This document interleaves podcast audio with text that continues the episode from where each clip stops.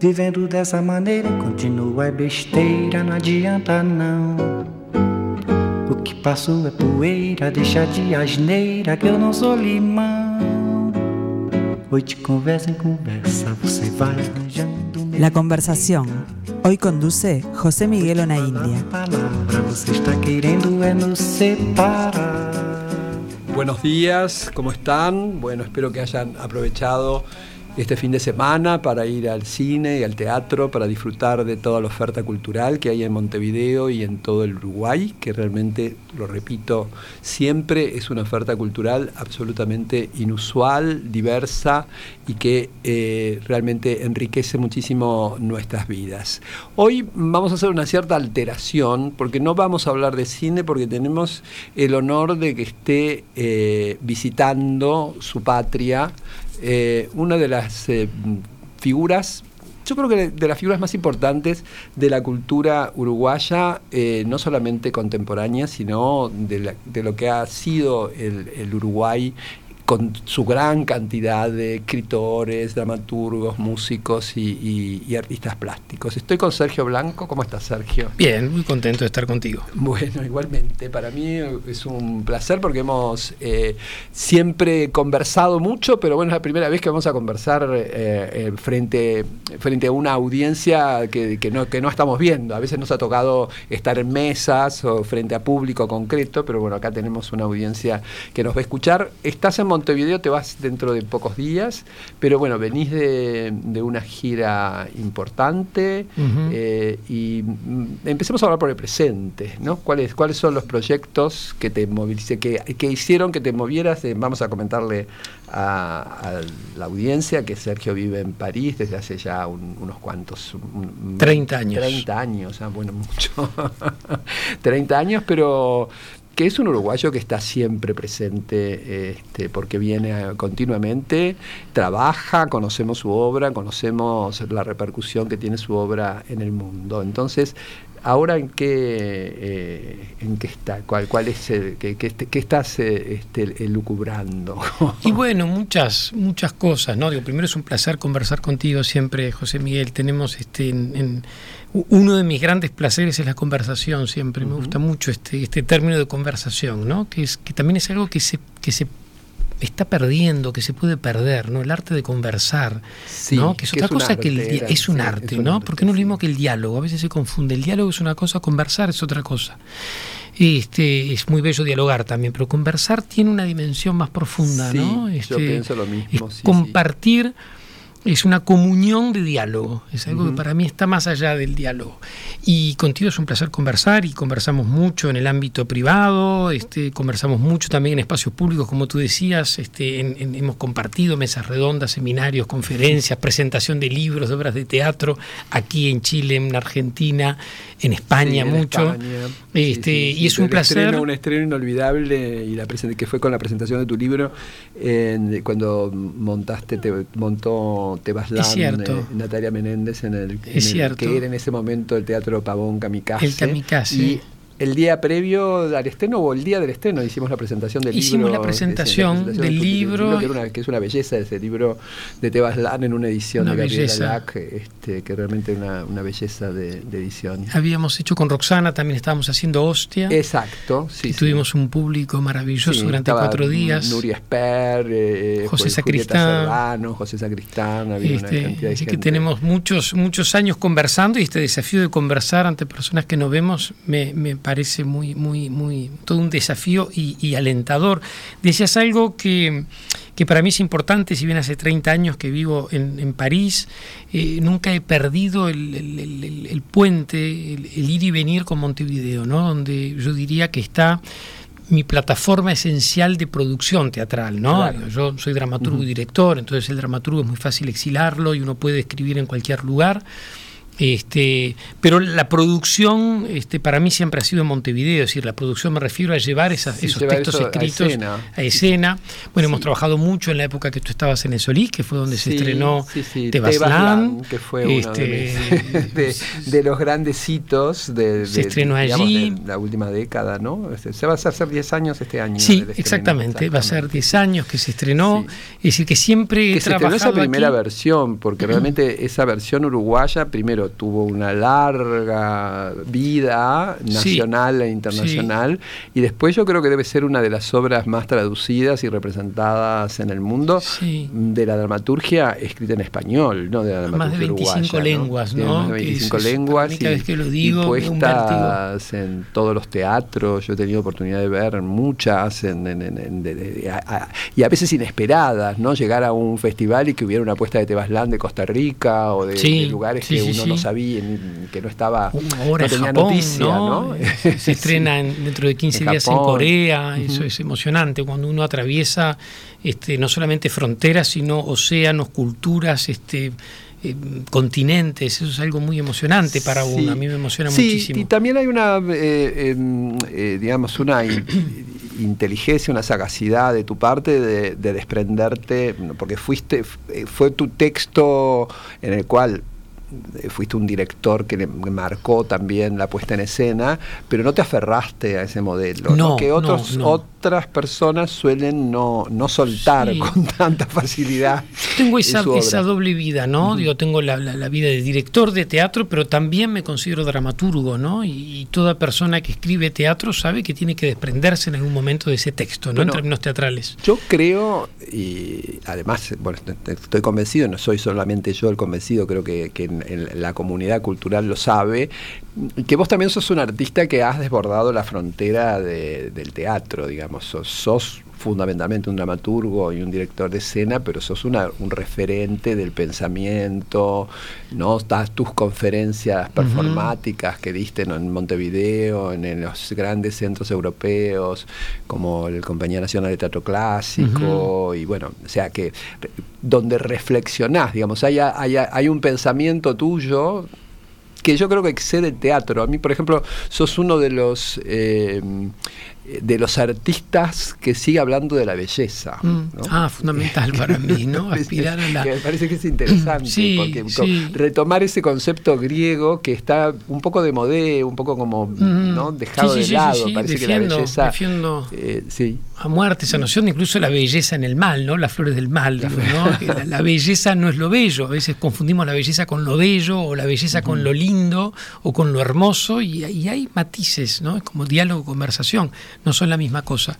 La belleza puede estar en las cosas más terribles, ¿no? este, el, título es de, los grandes poetas como Baudelaire pueden decirlo en, cuatro palabras, en tres palabras, ¿no? Las flores del mal. En el mal puede haber belleza, ya lo decía antes Shakespeare, ¿no? Con, con Macbeth, ¿no? Sí, claro, lo bello es, es, horroroso y lo horroroso es, bello. Es decir, esas nociones me interesan mucho. Sobre eso teorizaba mucho en mi último espectáculo que estrené en Milán, en el Piccolo que pudimos ver el año pasado. Aquí, este, que se estrenó en el FIDAE. En el FIDAE, en el Solís. Y, en, la Sala del este, Solís. En la Sala del Solís, So, ¿no? Esta obra que teoriza sobre esa noción de la belleza y mi pensamiento gira mucho en torno a esa, esa noción de, la, de, la, de la belleza. Es uno de los, eh, temas que me interesan. Convertís en bello algo que en principio es como eh, la contrapartida de la belleza convencional, que es el simio, ¿no? o sea, que uno no, no, relaciona belleza con,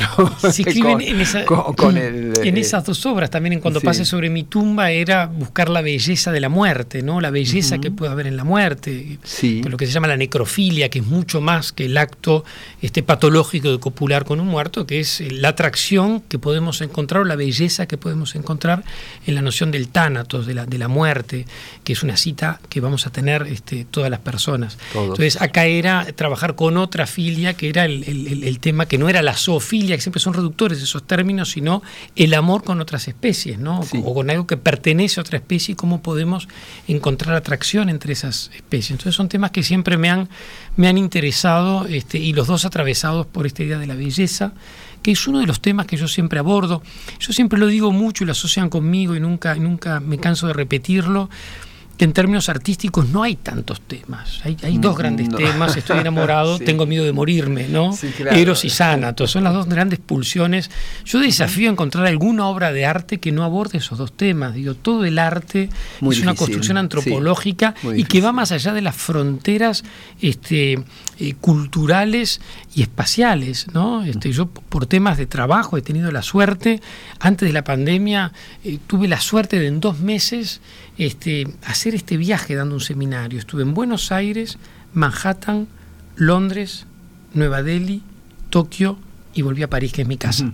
Eh, es decir, que en dos meses y medio yo estuve, fíjate tú, en, en qué lugares tan distintos, Tan culturas distintas, sí, lenguas sí, sí, sí. distintas, este, creencias distintas, demografías distintas, eh, concepciones distintas teológicas de lo que es el...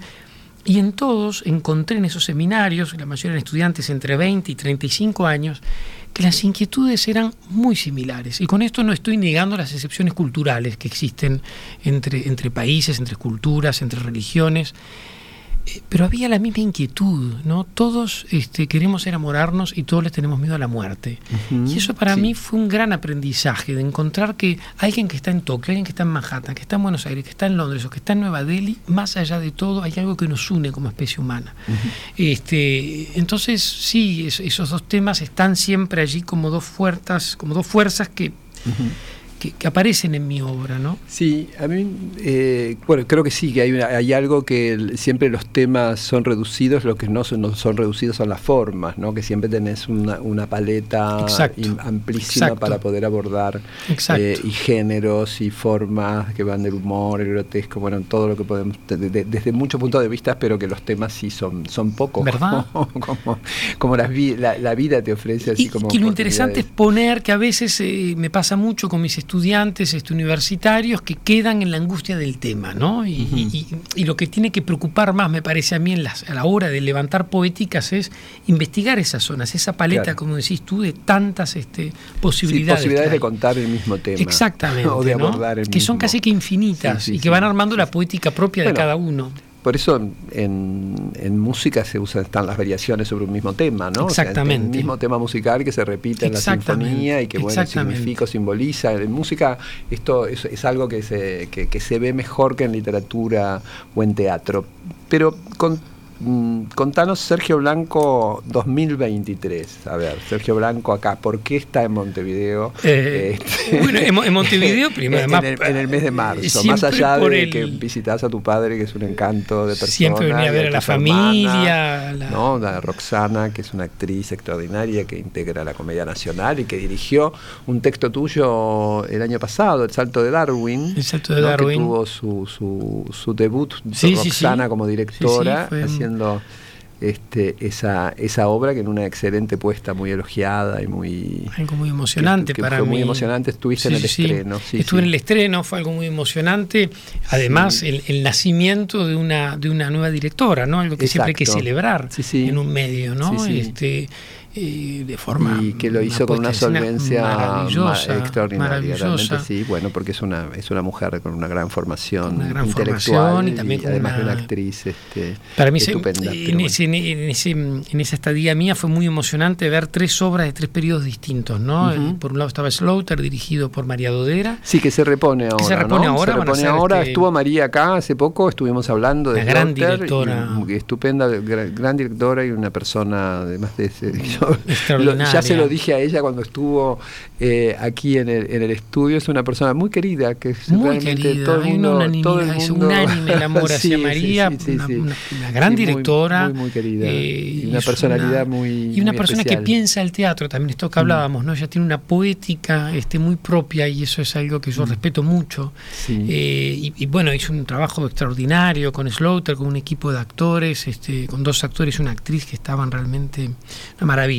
Eh, a los pocos días este, se estrenó El Salto de Darwin y después Sí. pude ver, eh, pude traer So. Entonces, en- en en 10 días vi tres periodos muy distintos de mi obra. Claro. ¿no? Slaughter es una obra Sí. de juventud, escrita a los 25 años.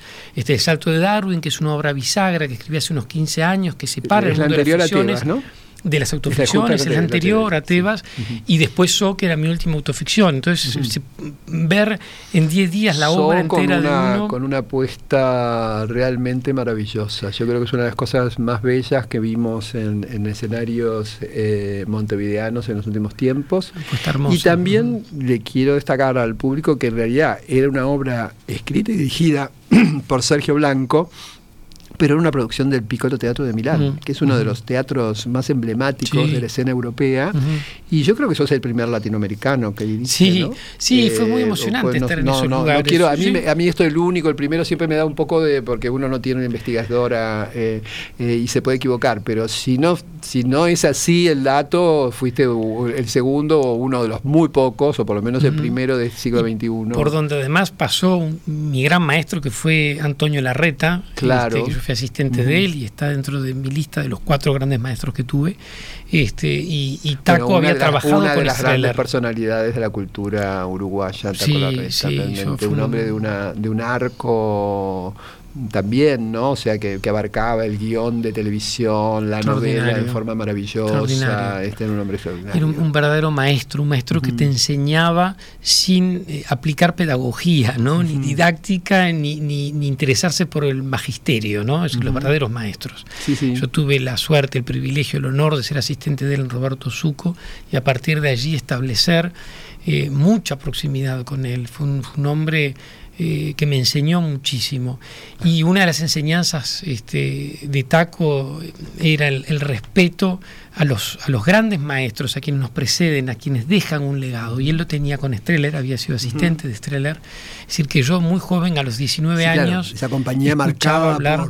por, Giorgio Streller, que fue uno de los grandes creadores, eh, digamos, revolucionó la escena... Con Pablo Grassi, ¿no? Este, de posguerra, ¿no? Es decir, el Piccolo lo fundan en un lugar que era un centro de tortura, además, ¿no? Donde se había torturado gente durante la Segunda Guerra Mundial y allí entran Pablo Grassi y Streller y fundan un teatro este, extraordinario, el Teatro del Piccolo, donde hay una relectura de, sin ninguna demagogia, de que era el, cometido o el objetivo de Streller, de eh, poder hacer grandes textos eh, al alcance de todo el mundo. Entonces llevan Shakespeare, llevan Esquilo, llevan Brecht, que, lo, que en ese momento este, se conoce con Streller, el gran teatro, todo el teatro francés, Molière, todo el gran teatro lo llevan a que todo el mundo pueda tener acceso a ese teatro, ¿no? Este, apuestan a eso y lo logran. y además eso cambia el lenguaje, el concepto, de la puesta en escena, de un esteticismo maravilloso. Un gran renovador del, La puesta del Jardín de los Cerezos. Este, extraordinaria, extraordinaria. Este, con aquel escena del trencito que atravesaba,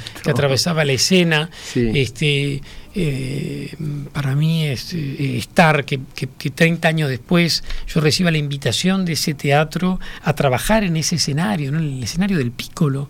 una responsabilidad muy grande, fue una gran emoción, fueron dos años de trabajo de preparación, de escritura del texto, este, trabajar con todo un equipo también, ¿no? Maravilloso, que, el teatro no se hace en una apuesta realmente de, una gran belleza plástica y con, unos actores este, que disfrutamos. Nino Guanchales, Sara Putiñano reconocer que fui dos veces. Leonardo muchas gracias. Este, fui, a, dos funciones porque son esas cosas que realmente eh, uno tiene a veces poca oportunidad de, observar, porque aunque viajes a veces no coincidís con los espectáculos. ¿no? fue, muy, fue muy emocionante y sobre todo el sentimiento de responsabilidad muy grande cuando te dicen, bueno, vas a dirigir el Piccolo, ¿no? Y yo fui muy feliz también viviendo en Milán esos dos meses, este, ensayando, trabajando en ese rigor, trabajando en esa en un teatro donde hay todo un legado que lo precede a uno y que uno tiene que, honrarlo de alguna manera. ¿no? Yo me escribo mucho en eso, me escribo mucho en el, respeto de la historia.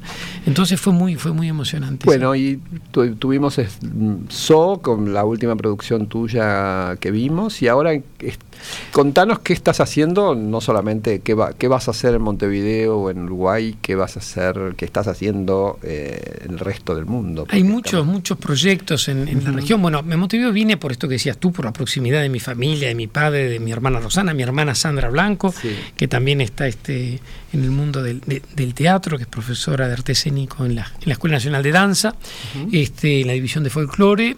está el vínculo a la familia, a los amigos y un proyecto que se está empezando a gestar, que se va a estrenar este año, en noviembre, que es mi último texto, Tierra se llama, este, con un elenco hermoso, con Andrea Davidovich. Claro, que va a ser el regreso de Andrea, a las tablas luego de su retiro de, la, Comedia, Nacional, donde se, extraña la presencia de Andrea en la... gran actriz para mí. Gran actriz, dirigir a Andrea Davidovich, es una actriz que estuvo 33 años, creo, en la comedia. y son esas actrices que han hecho todo, con una presencia haciendo roles, eh, de, digamos, compuso papeles extraordinarios una, actriz inolvidable. Una actriz que yo veo desde hace muchos años y, bueno, va a estar en este proyecto. Eh, Gustavo Suárez, que es un actor ah, con quien tengo también un gran respeto, una gran admiración.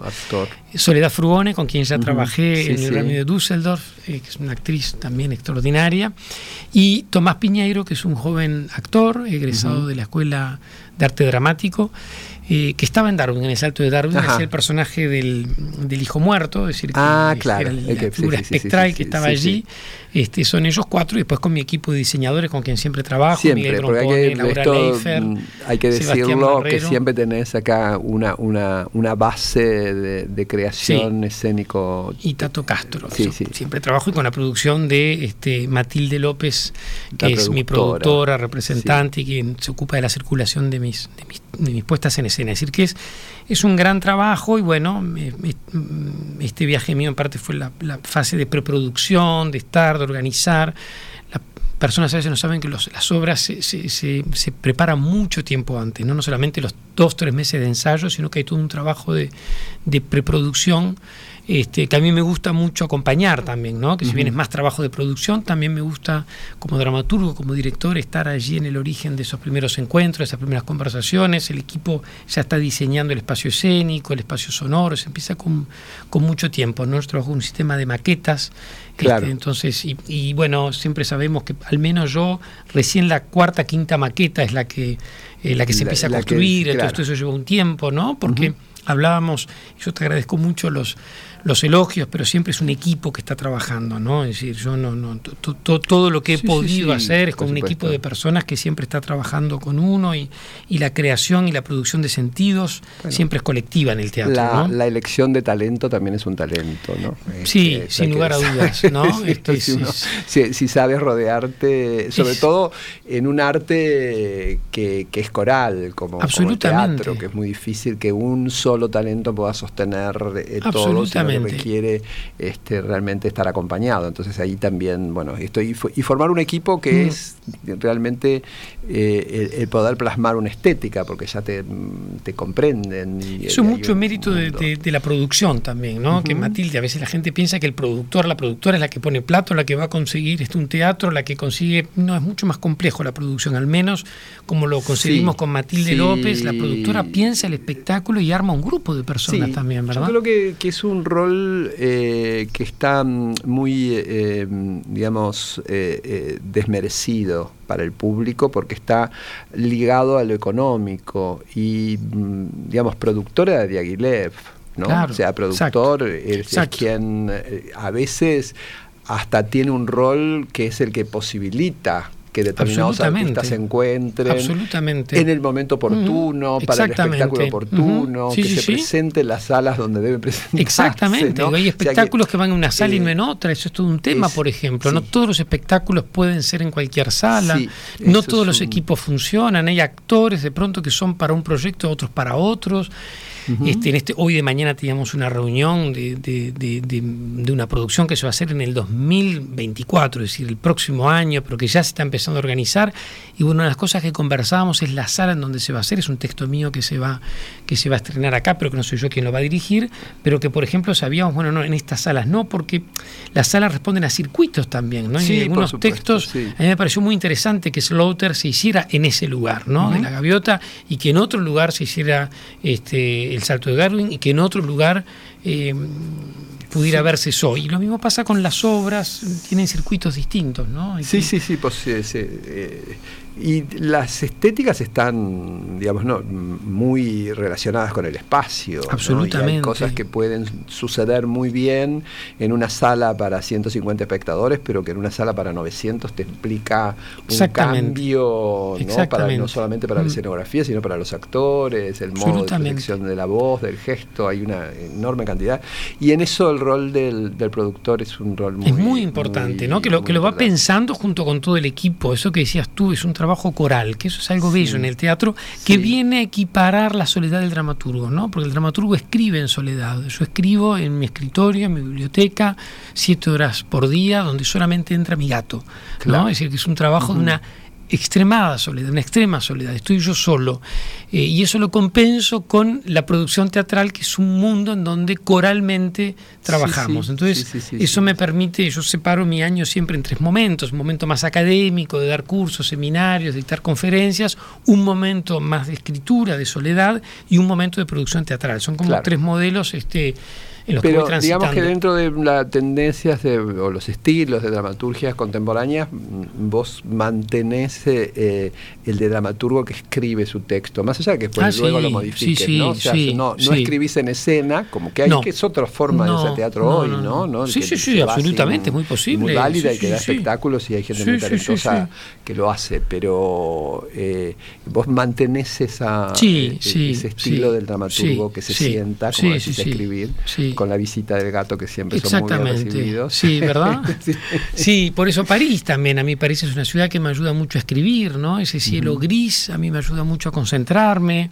Esa temperatura baja en invierno me ayuda. Todo, todo este, ayuda a que uno pueda escribir. A veces la gente dice, no, pero París con ese cielo gris, esa llovizna. Bueno, a mí eso me, ayuda mucho a no dispersarme. A mí me costaría mucho escribir en Montevideo porque Montevideo es una ciudad que me dispersa, porque tengo otra historia porque tengo muchas amistades, porque este, tengo mi familia, porque tengo mis colegas, entonces uno se puede dispersar fácilmente, ¿no?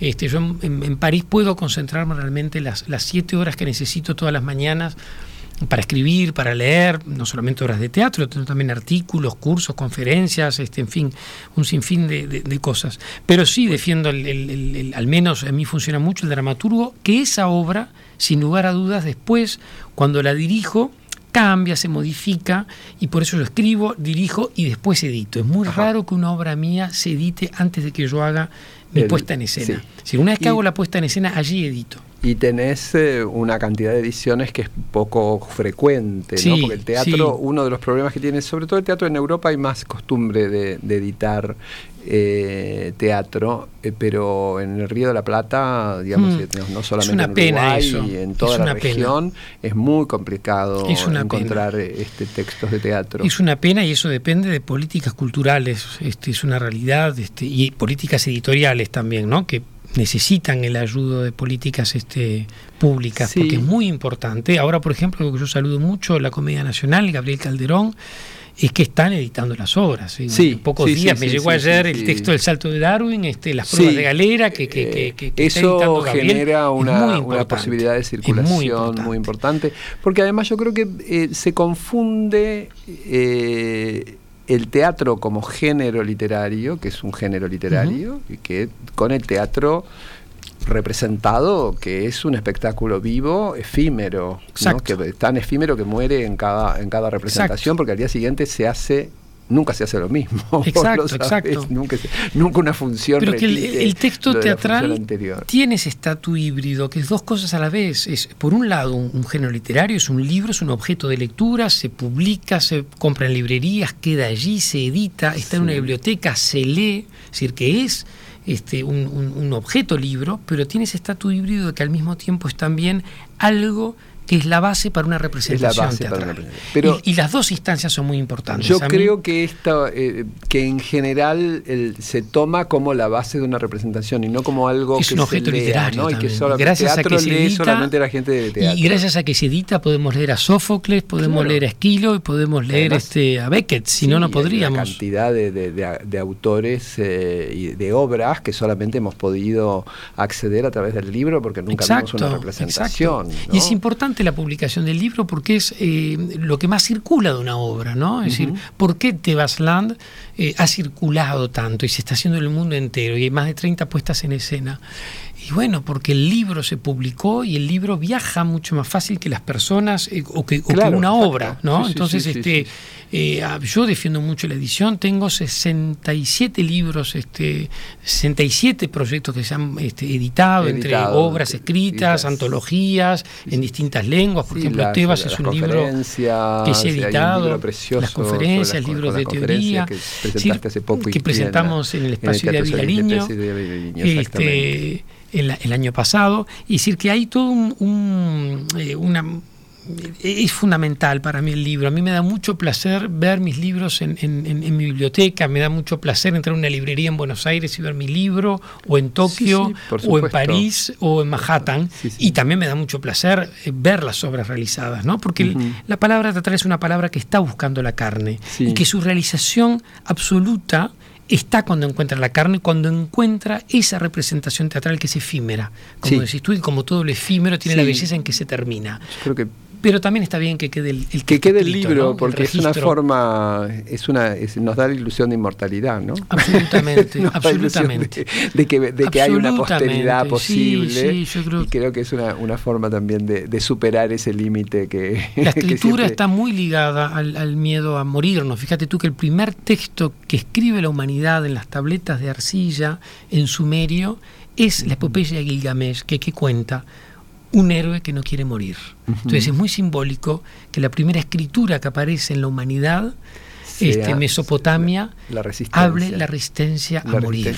¿no? Y la escritura, la huella escrita como una forma de resistir a la muerte. Y es en ese sentido que el arte es un acto de resistencia, no resistencia política, sino metafísica. es algo que sobrevive al tiempo. sobrevive al tiempo. Y el libro le da, como le da el bueno, ahora el celuloide ya es un formato, como, como el cine, la imagen grabada, nos da frente a lo que hoy se denomina artes vivas, que a mí no me gusta la denominación, pero creo que todo, todo, el arte está vivo de alguna manera, porque si tomamos un libro y lo leemos hay un acto de vivencia existencial que le está dando a esa escritor que ya no está en el mundo la posibilidad de estar presente. Eh, pero frente a bueno, estas artes que son efímeras, como la performance, el teatro, bueno, todo lo que sucede, la danza, el ballet, bueno, son cosas que este, se pueden repetir en el tiempo, pero que insisto, eh, yo que soy un espectador compulsivo y que veo muchas eh, la, la, misma pieza muchas veces, para el espectador, para los que no, no, no, participamos del acto escénico, para el espectador nunca ves lo mismo.